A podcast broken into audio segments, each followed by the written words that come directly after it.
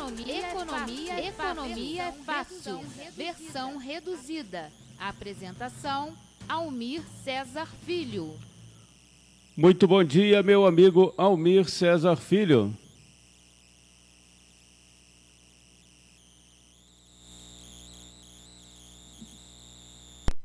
Prazer voltar a falar com vocês ao vivo, trazendo o Economia é Fácil, a versão reduzida, comentando os destaques do noticiário econômico do dia.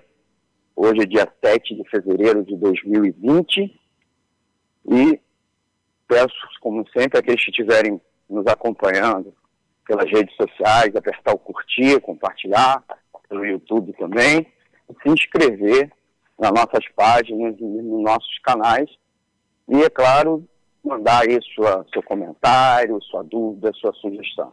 Antônio, com você. Vamos aqui, vamos aqui ao destaque do programa de hoje, do quadro Economia Fácil versão reduzida. Com lucros de 25,8 bilhões de reais, presidente do Bradesco já fala em demitir com reforma tributária. Por favor, Almir. Então, Antônio, nós já tínhamos comentado essa semana uma notícia referente à reforma tributária, que parece ser uma das prioridades do governo Bolsonaro no Congresso Nacional.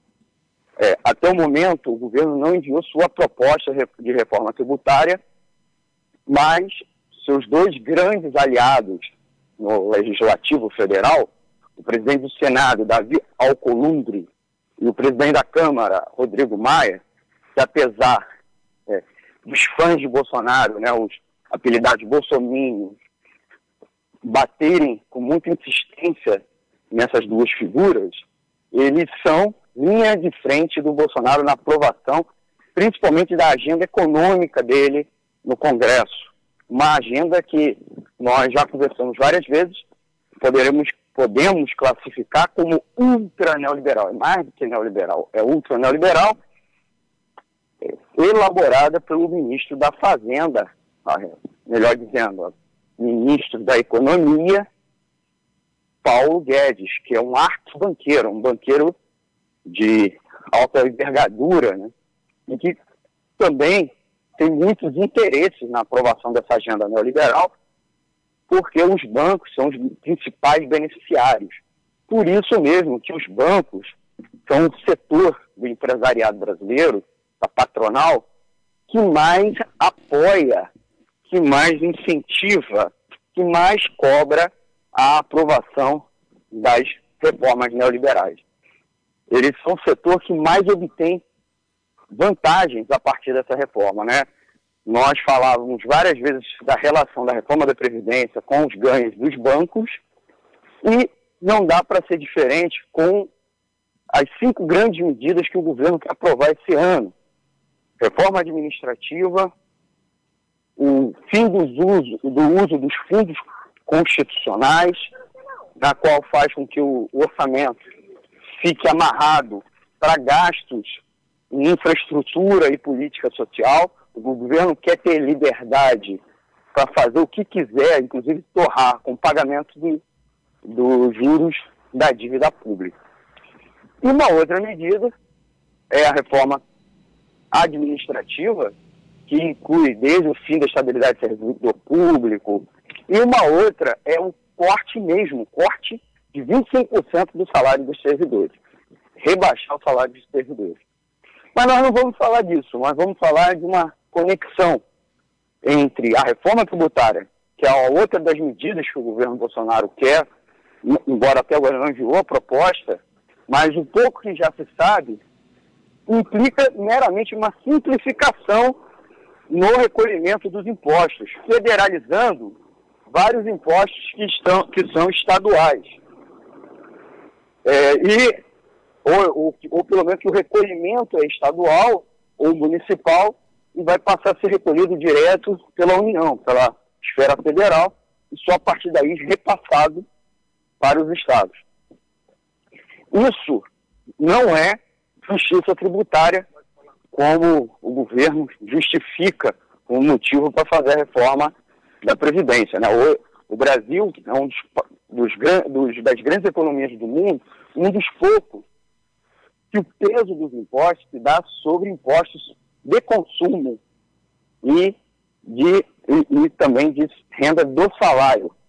Ao contrário dos países industriais de grande porte, na qual o imposto recolhido é sobre propriedade e sobre grande renda, né? Sobre imposto sobre fortuna. Então, esses são o, o grosso do recolhimento de impostos. Aqui no Brasil, não. Para mostrar a injustiça tributária, a gente cita o caso de que a gente tem imposto, a gente tem imposto é, sobre veículos automotores, né, o IPVA, sobre carro de passeio, é, ou mesmo sobre carro de transporte, você que trabalha com aplicativo de transporte ou com fazendo frete, você paga IPVA. Agora, lancha, helicóptero, jatinho de patrão, os grandes empresários, eles não têm recolhimento de IPVA. Então é uma, uma grande mostra da realidade tributária brasileira que não vai mudar, não vai mudar, pelo visto, nos dois textos que a gente é, tem a mão, que é o texto que está tramitando no Senado e o outro que está tramitando na Câmara. Câmara, apesar do governo, o executivo ainda não ter enviado a sua própria versão, embora tenha sinalizado que vai tentar costurar, costurar as duas. Esse é o tema do dia? Também não. Né? Como você ilustrou, Antônio, é falar do, do uma declaração é, do presidente do Bradesco, que praticamente é um garoto propaganda das reformas do governo Jair Bolsonaro, o Otávio Belázari, na qual, é, comentando a respeito do lucro, do lucro do Bradesco, que registrou um lucro de 25,8 bilhões, um, um, um, novo lucro recorde.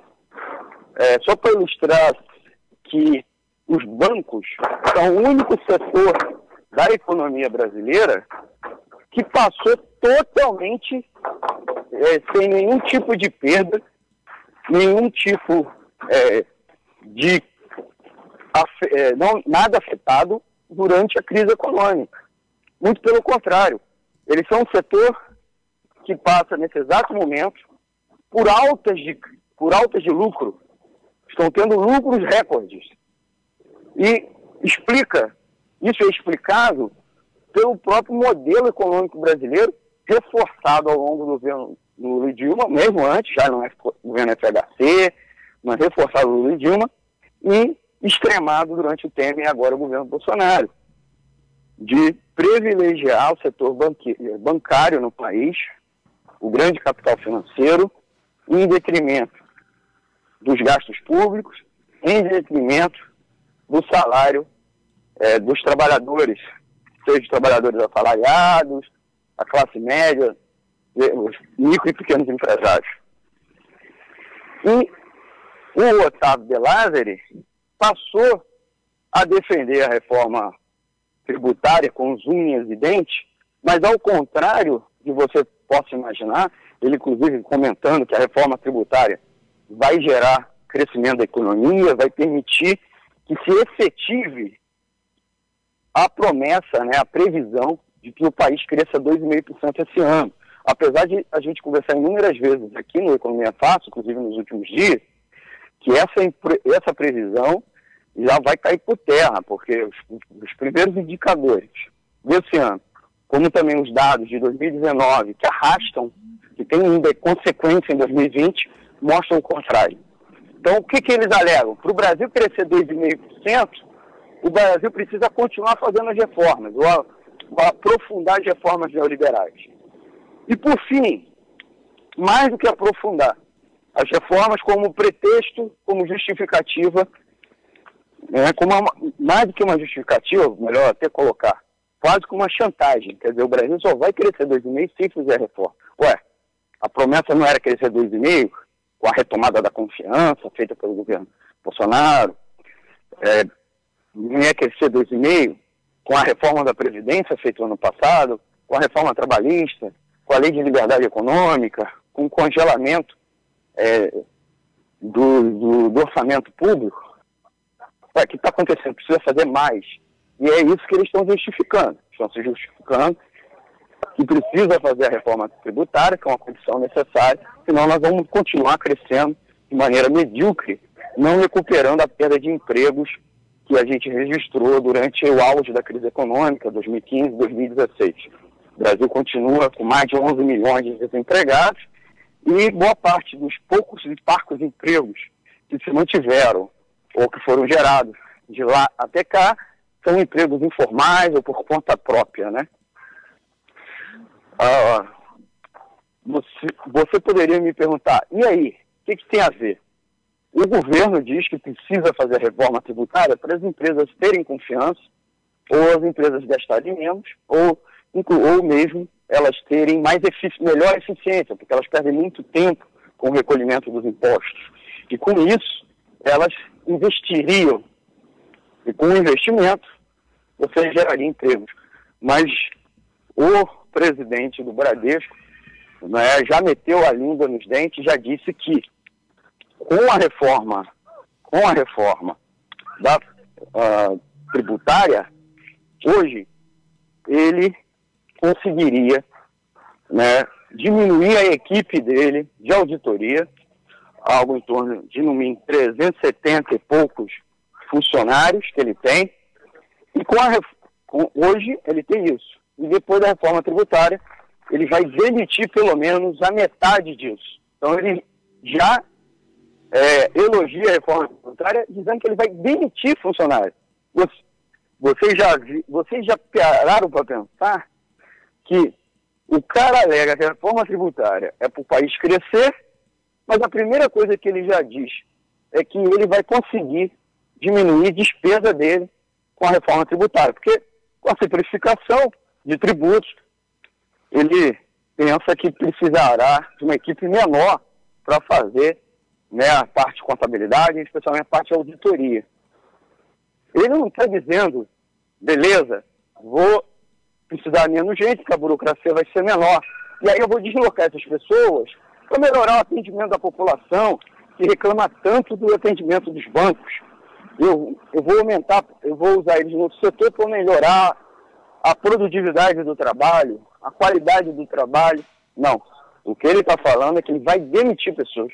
Aí vocês vejam, a lógica por trás da reforma tributária defendida pelo empresariado, como todas as reformas, não é a geração de emprego que eles alegam tanto. Uma coisa é o discurso, outra coisa é a prática. A prática deles é simples, né? Que, e as intenções também. A intenção deles é ter mais lucro é reduzir custos da parte deles para aumentar a margem de lucro. Nós já dissemos várias vezes que empresário, seja o pequeno ou o gigante, não quer, não quer gerar emprego, ele quer lucro. E a forma de investir não é reduzir, aumentando o lucro dos empresários, é fazendo com que o ganho, o ganho com de faturamento seja mais que proporcional ao investimento. Se ele investe, ele investe para aumentar o faturamento dele, certo? Não lucro, não lucro. O lucro é o faturamento menos as despesas que ele tem. Então, uma redução de despesa que não é proporcional ao aumento da receita, ele simplesmente engorda o lucro dele. Se ele consegue aumentar o lucro sem precisar investir, aumentar a despesa que ele tem, eles vão fazer isso. Então, o que gera lucro é aumento do faturamento. Uma economia paralisada como a nossa não tem aumento do faturamento. Tá? O que está nesse momento acontecendo é uma economia estagnada, andando de lado, e que não estimula, não, é, esti é, não estimula né, a propensão dos empresários em investir. E para parar esse círculo vicioso, o governo deveria investir, substituir, mesmo que momentaneamente, fazer programa de obras públicas, contratar mais trabalhadores, porque isso estimularia. E a outra coisa é reduzir a taxa de juros cobrada ao consumidor e cobrada naquelas pessoas que querem abrir um negócio ou ampliar o seu negócio. Mas não é isso que o governo está fazendo.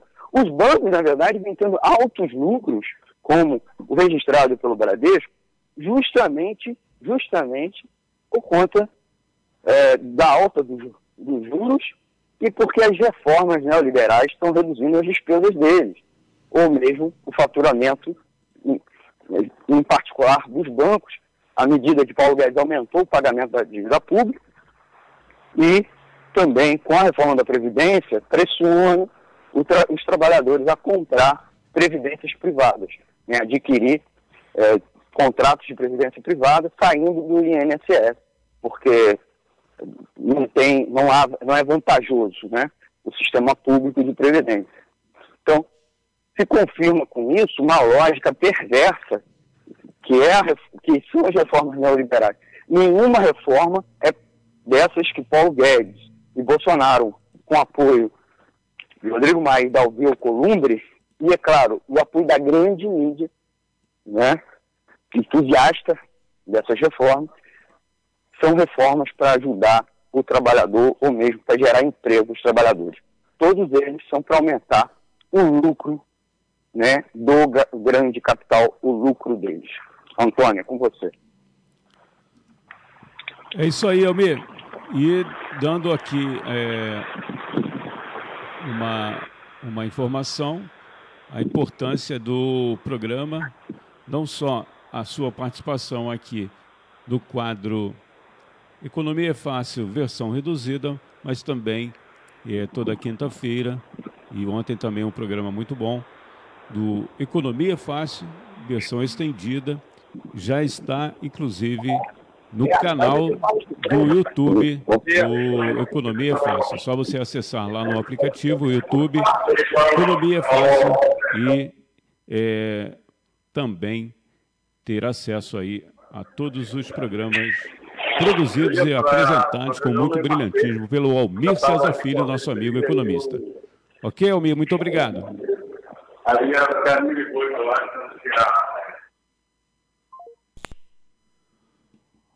Bom, já estava finalizando, caiu a ligação, né? Ele está no transporte. A gente agradece e semana que vem, a partir das oito e meia, um pouquinho depois, o quadro Economia Fácil, versão reduzida, aqui no programa Boletim Censura Livre, na web rádio Censura Livre, a voz da classe trabalhadora.